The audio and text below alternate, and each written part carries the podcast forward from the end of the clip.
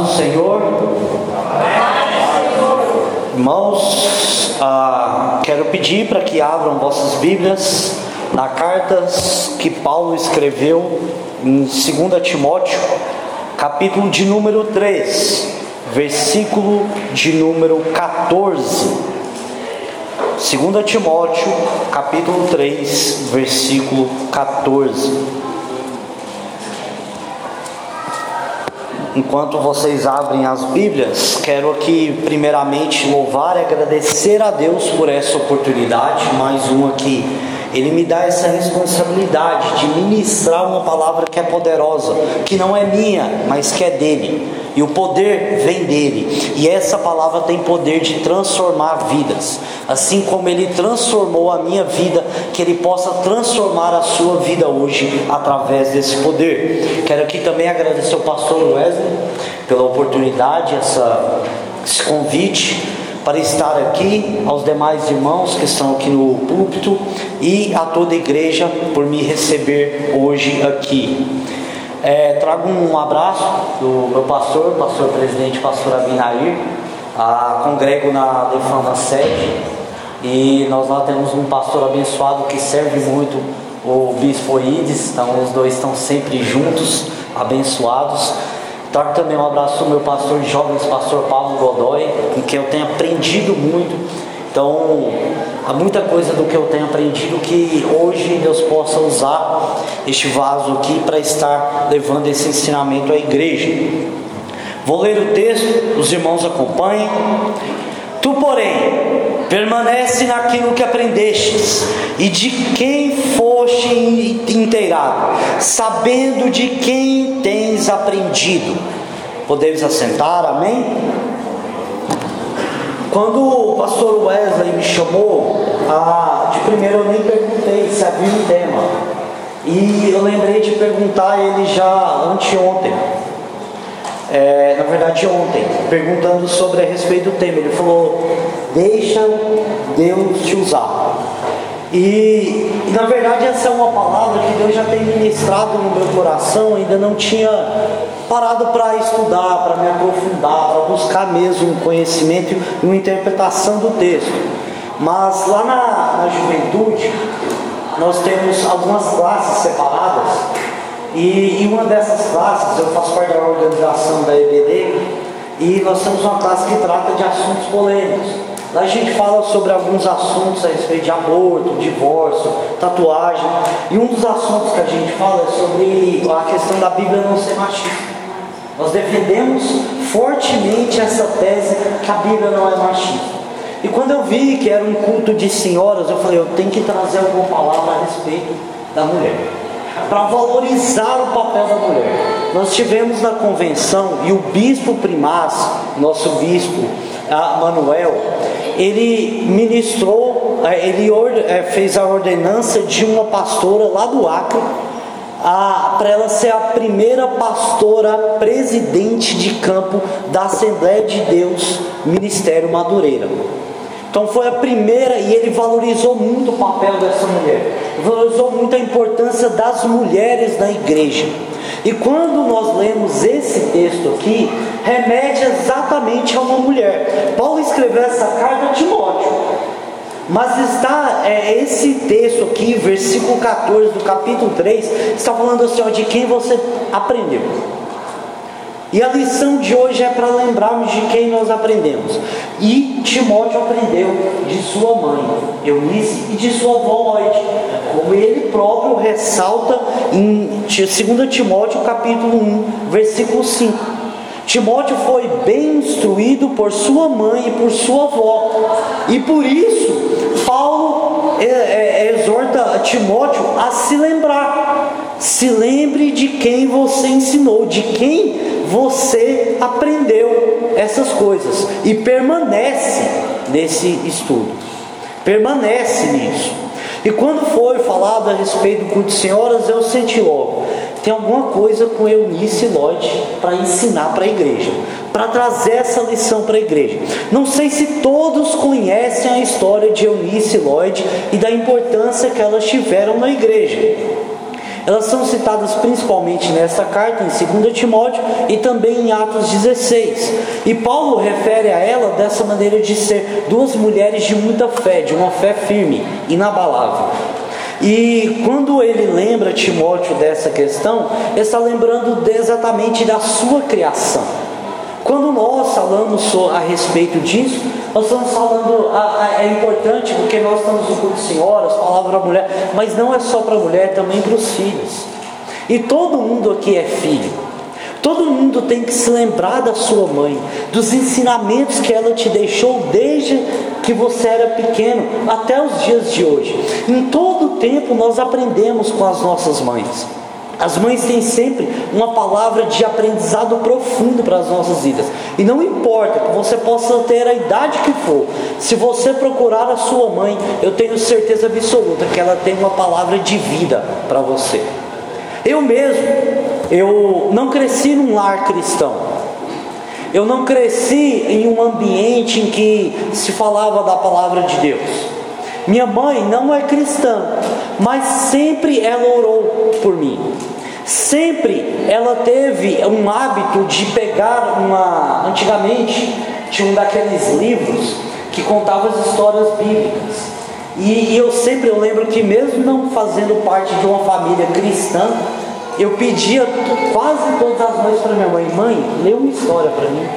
E era tudo história bíblica, eu nem era cristão. Meu avô frequentava uma seita ah, e ele tinha o hábito de às vezes nos levar para a igreja.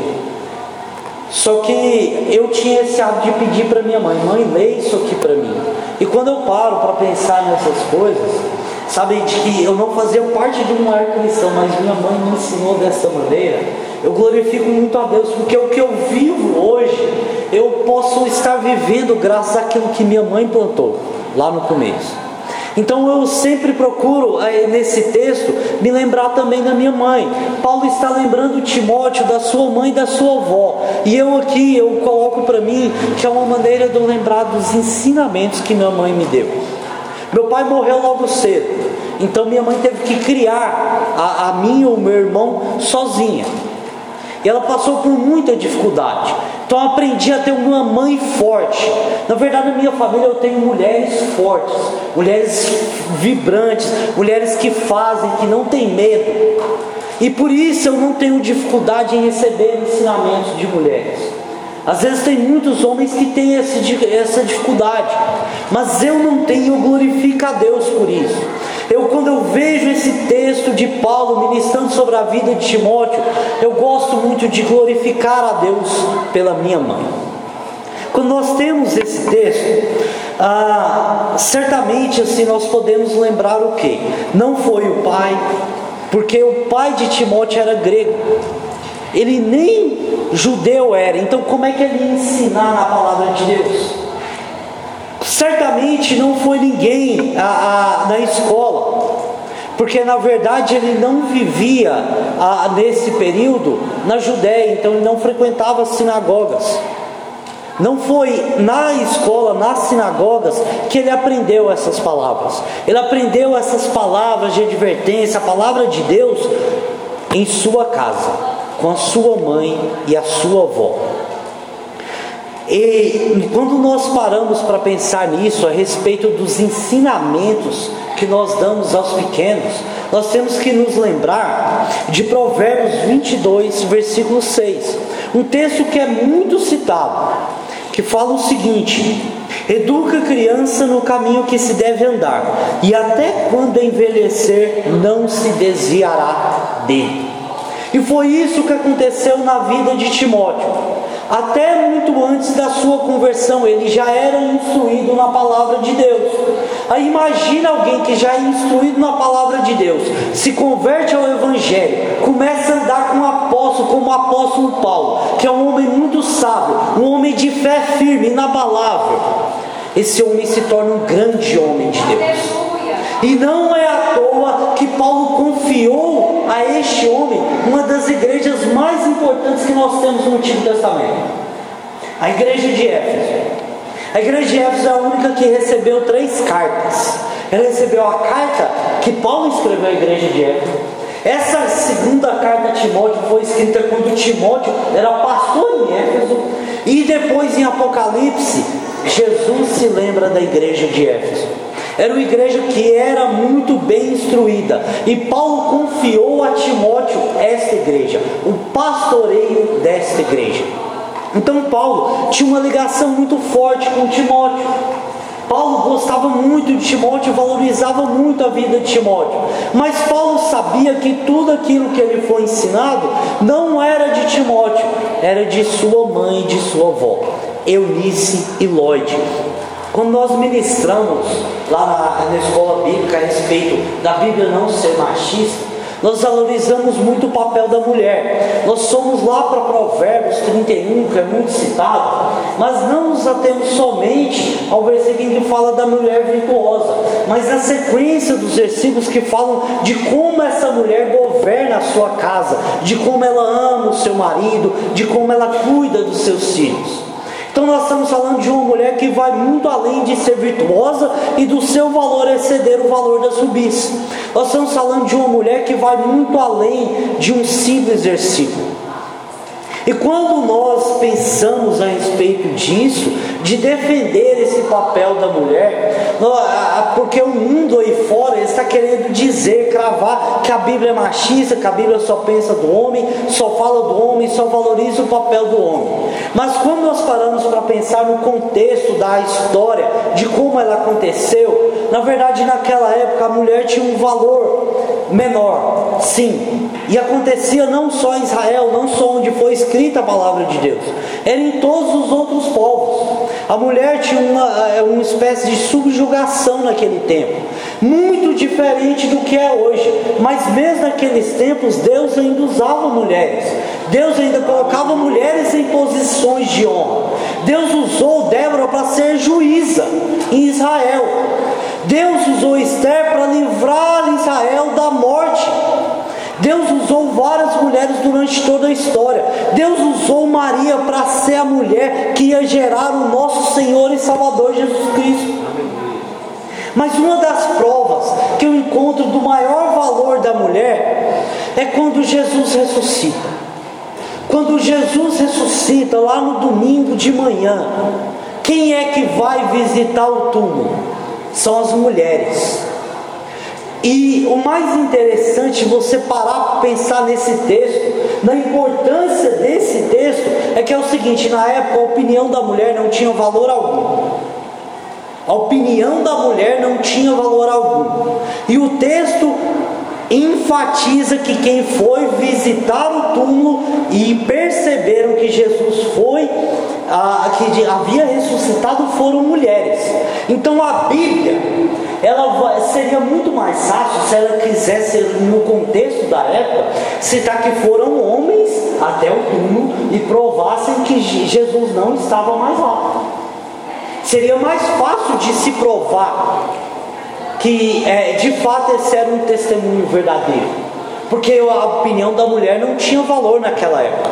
Mas a Bíblia enfatiza que foram as mulheres que atestaram que Jesus havia ressuscitado. Aqui nós encontramos um valor que Deus propriamente dá para a mulher. Olha só, se nós pararmos para pensar no valor disso, o propósito de Jesus em sua vida aqui na terra, todo o seu ministério, a palavra ministrada, todos os ensinamentos deixados, os milagres que ele fez, o seu processo de cruz, o seu sofrimento, até a sua morte, o véu sendo rasgado, tudo isso tem um valor muito grande.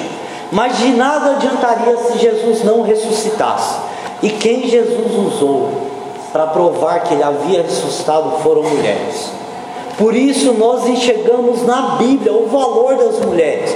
Paulo cita várias mulheres em todas as suas cartas que ajudavam e contribuíam na obra de Deus. Então, quando nós paramos para pensar nisso, nós com certeza chegamos à conclusão: a Bíblia não é machista. A Bíblia não é machista. Às vezes a sociedade da época poderia ser, Mas a Bíblia, Deus sempre valorizou o papel da mulher. Deus sempre amou a mulher. Tanto é que quando Ele criou a mulher, Ele não criou de, de das costas do homem, criou aqui do lado para andar junto. Não foi simplesmente para ela estar atrás, para ela ser pisada, para ela. Não. Deus tem propósito na vida da mulher para que ela ande do lado do homem. Esse é o propósito de Deus. É fundamental a importância a gente saber de quem nós aprendemos. Então aqui Paulo está lembrando, está lembrando Timóteo de quem que ele aprendeu, a importância das mulheres na vida desse homem.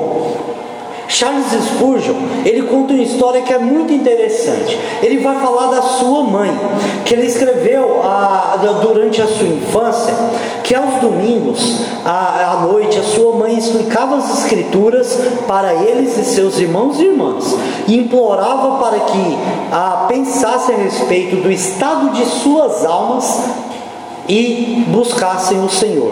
Ele se lembra de uma vez que sua mãe orou dessa maneira. Agora, Senhor, se meus filhos continuarem em seus pecados, não será por ignorância que eles perecerão, e a minha alma deve dar um rápido testemunho contra eles no dia do julgamento, se não se segurar em Cristo.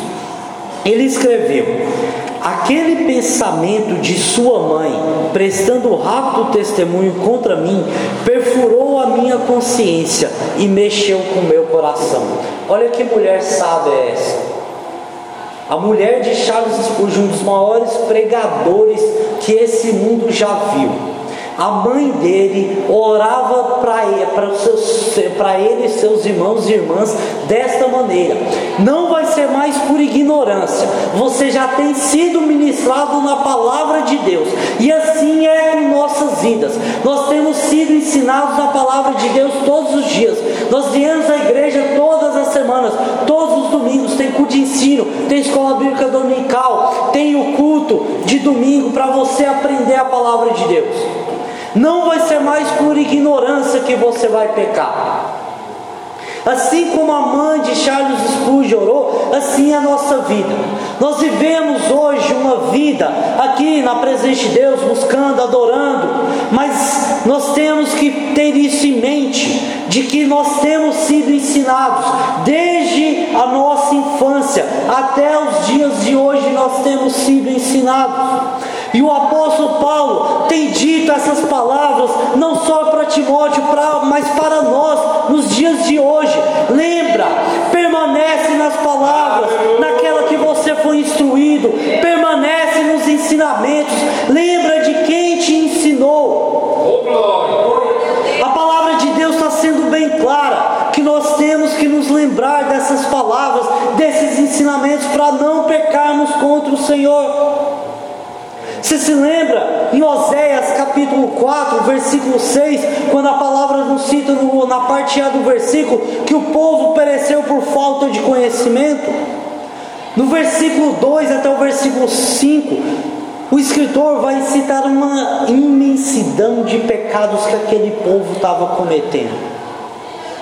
Mas você já parou para pensar por que aquele povo estava cometendo os pecados?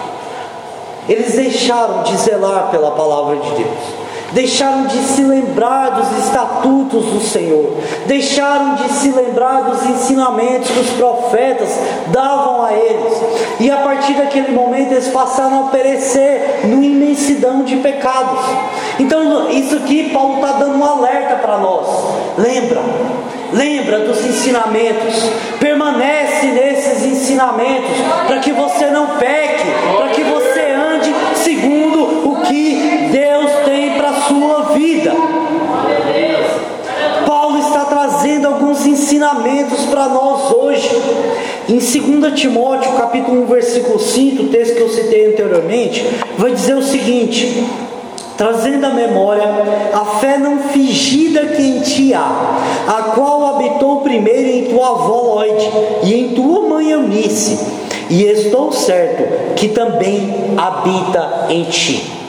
Aqui Paulo atesta de que ele tem uma fé não fingida, mas que ele aprendeu isso com sua avó e com a sua mãe.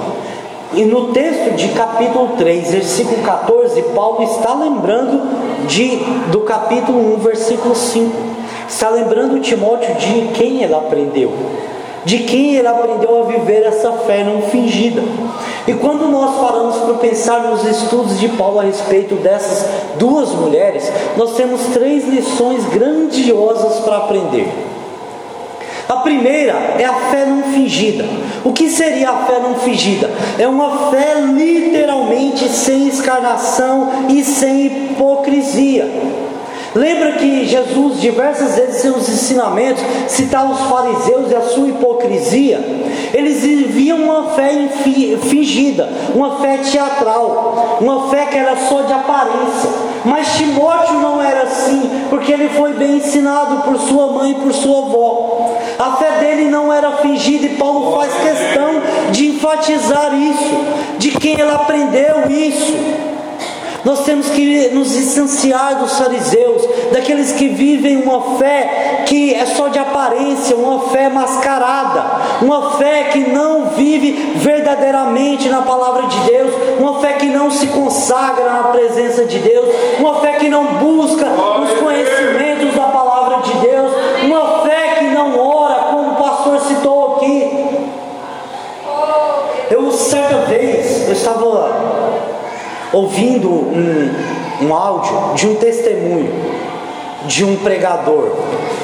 Ele estava contando a história o seguinte: de que um missionário dos Estados Unidos esteve ah, na África, exatamente na Etiópia, e lá ele conheceu um pastor.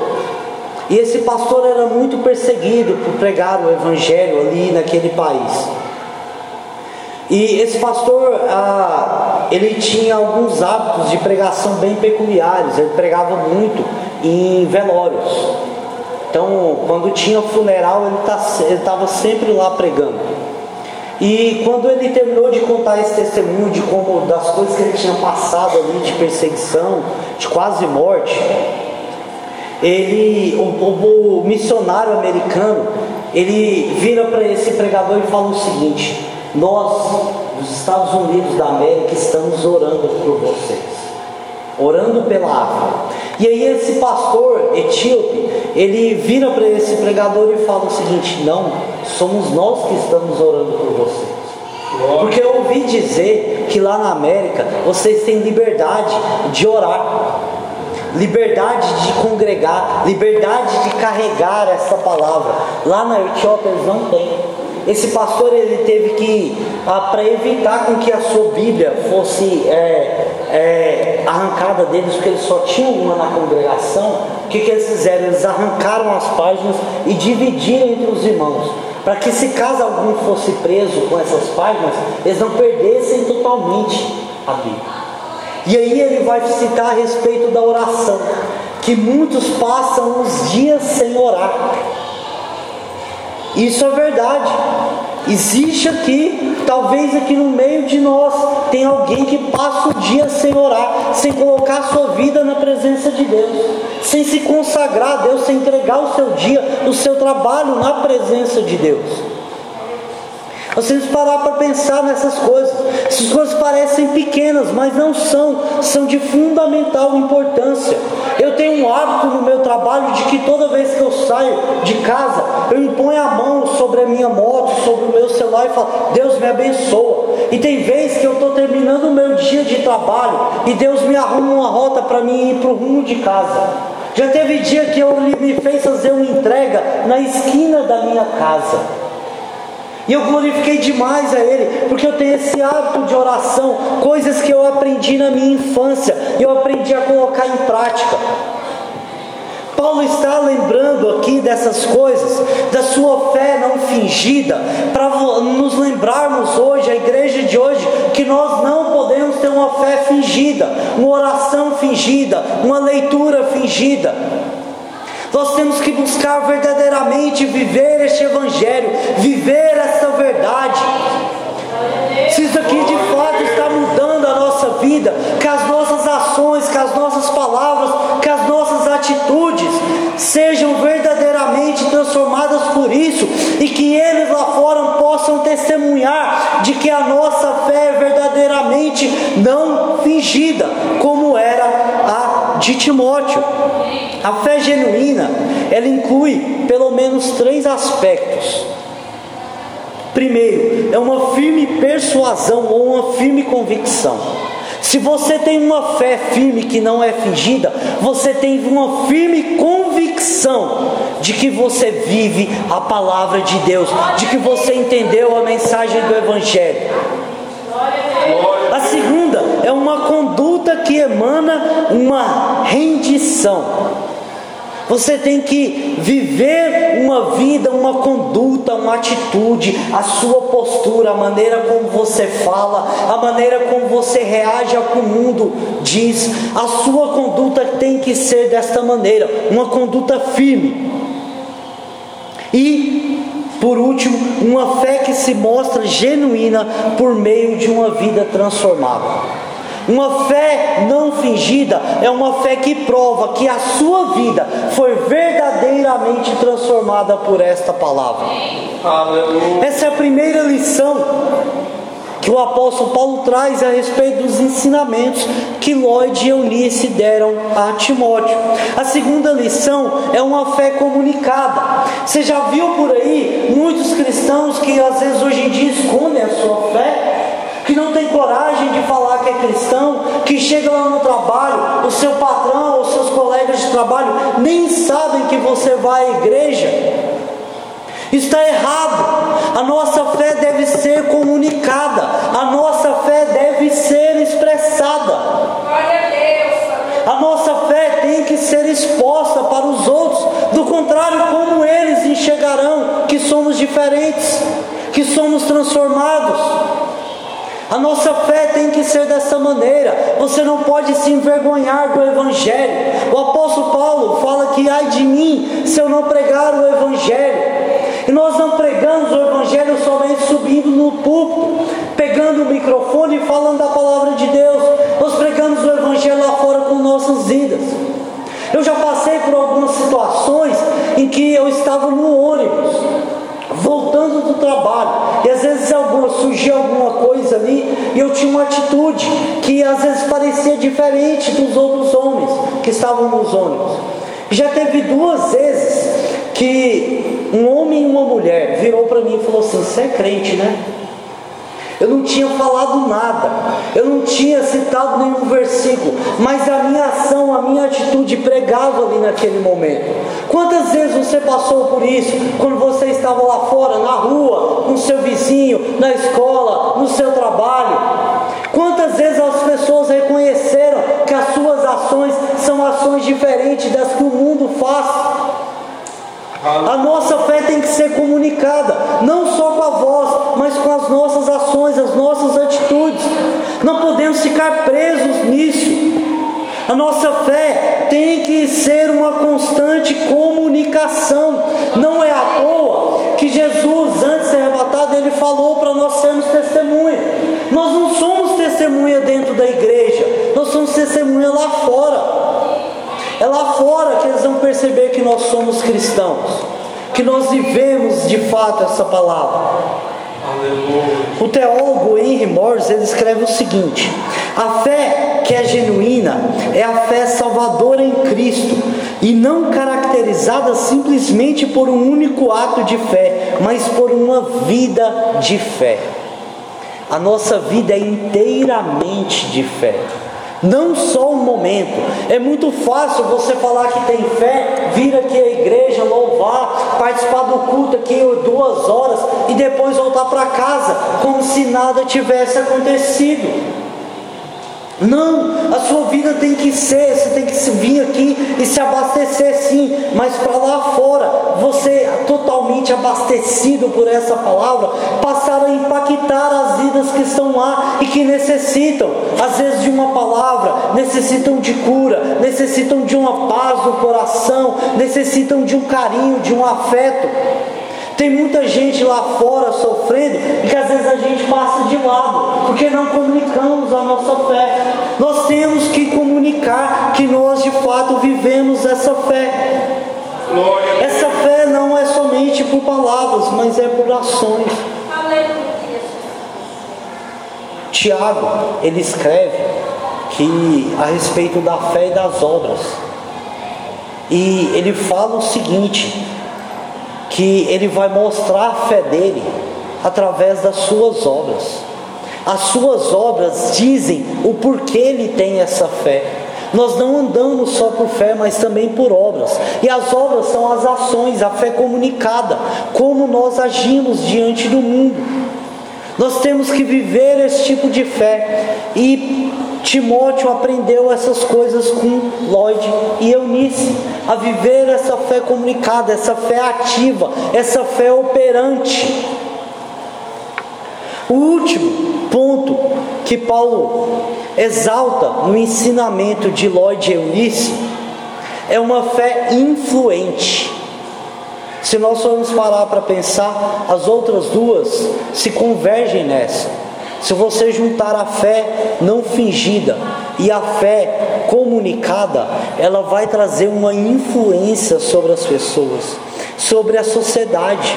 Se você vive uma fé verdadeira, uma fé que você comunica, que você expressa a palavra de Deus, expressa os seus ensinamentos, você vai ser influente.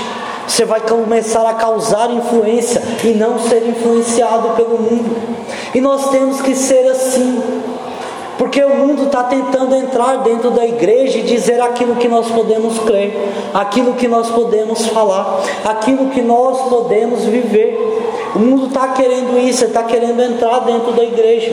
Nós não podemos aceitar, é o contrário, é nós que temos que influenciar o mundo.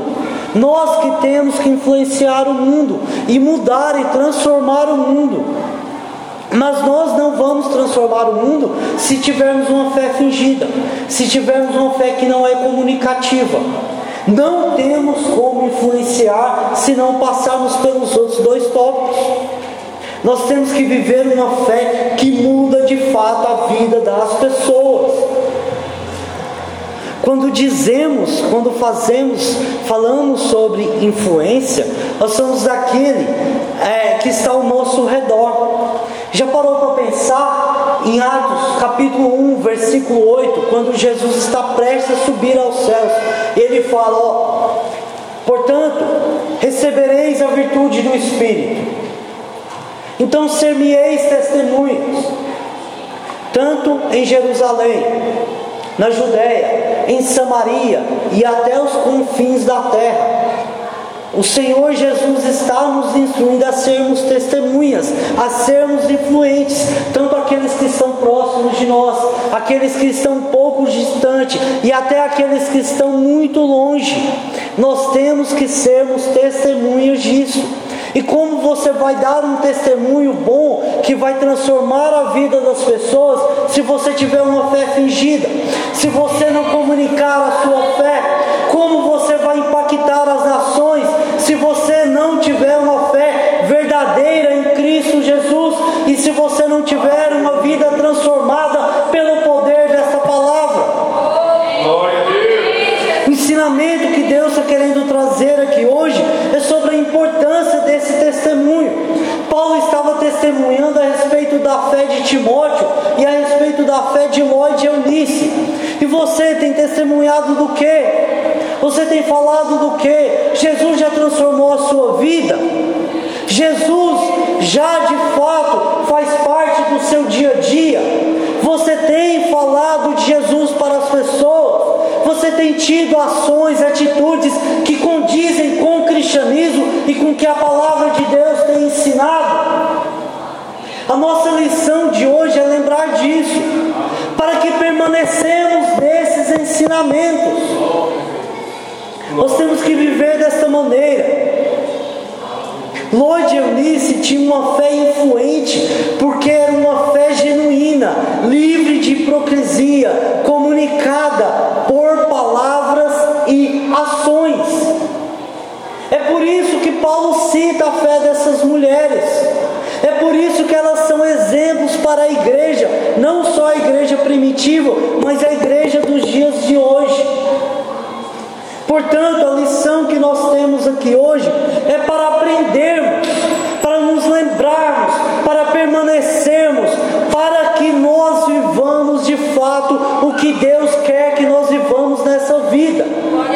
Ele quer transformar pessoas lá fora, mas isso depende de nós aqui, de nós que já vivemos essa fé, que já entregamos nossa vida a Jesus Cristo. Jesus está nos chamando para viver uma fé genuína, uma fé verdadeira, uma fé comunicada, uma fé influente, aqui hoje, agora. Tem muita gente lá fora sofrendo ainda, e a culpa é nossa, a culpa é minha, a culpa é sua, a culpa é da igreja. Precisamos acordar, precisamos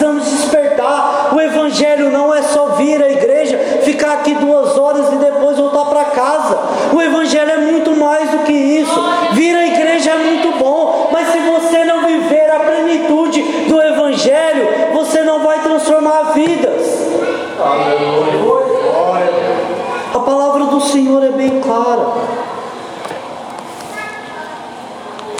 Nós temos que viver de fato essa vida.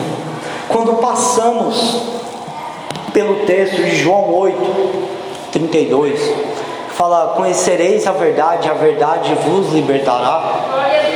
Eu estava meditando esses dias atrás a respeito desse texto,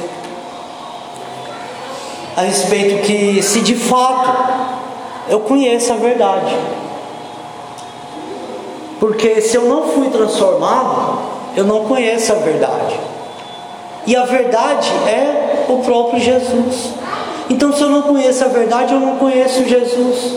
Então, se eu não fui transformado, é porque eu não conheço a verdade nem Jesus.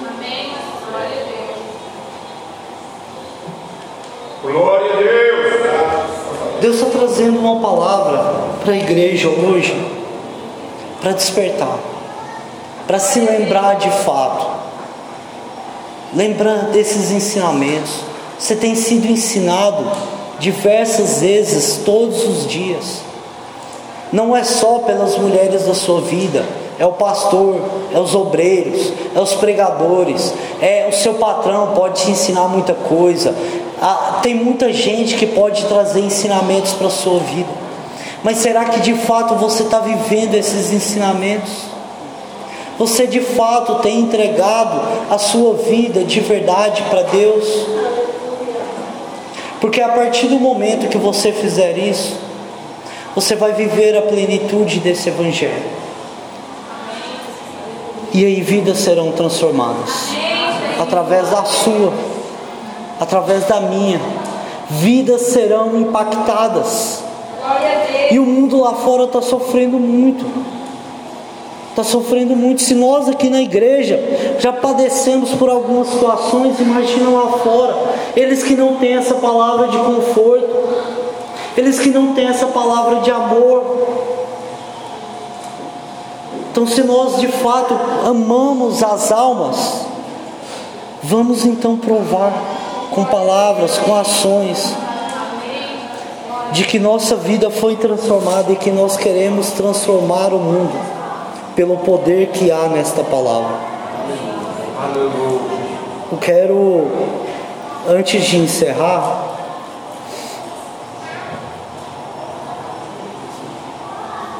antes de encerrar essa palavra, eu não posso sair daqui sem antes fazer um convite. Um convite a você que ainda não entregou a sua vida para Jesus. Um convite a você que ainda não vive esta palavra, esses ensinamentos. Deus está te chamando. Deus quer transformar a sua vida a partir de hoje, para que você possa também transformar a vida daqueles que estão ao seu redor. A palavra de hoje foi de despertar, de acordar, de se lembrar e hoje eu não posso sair daqui sem ministrar este apelo.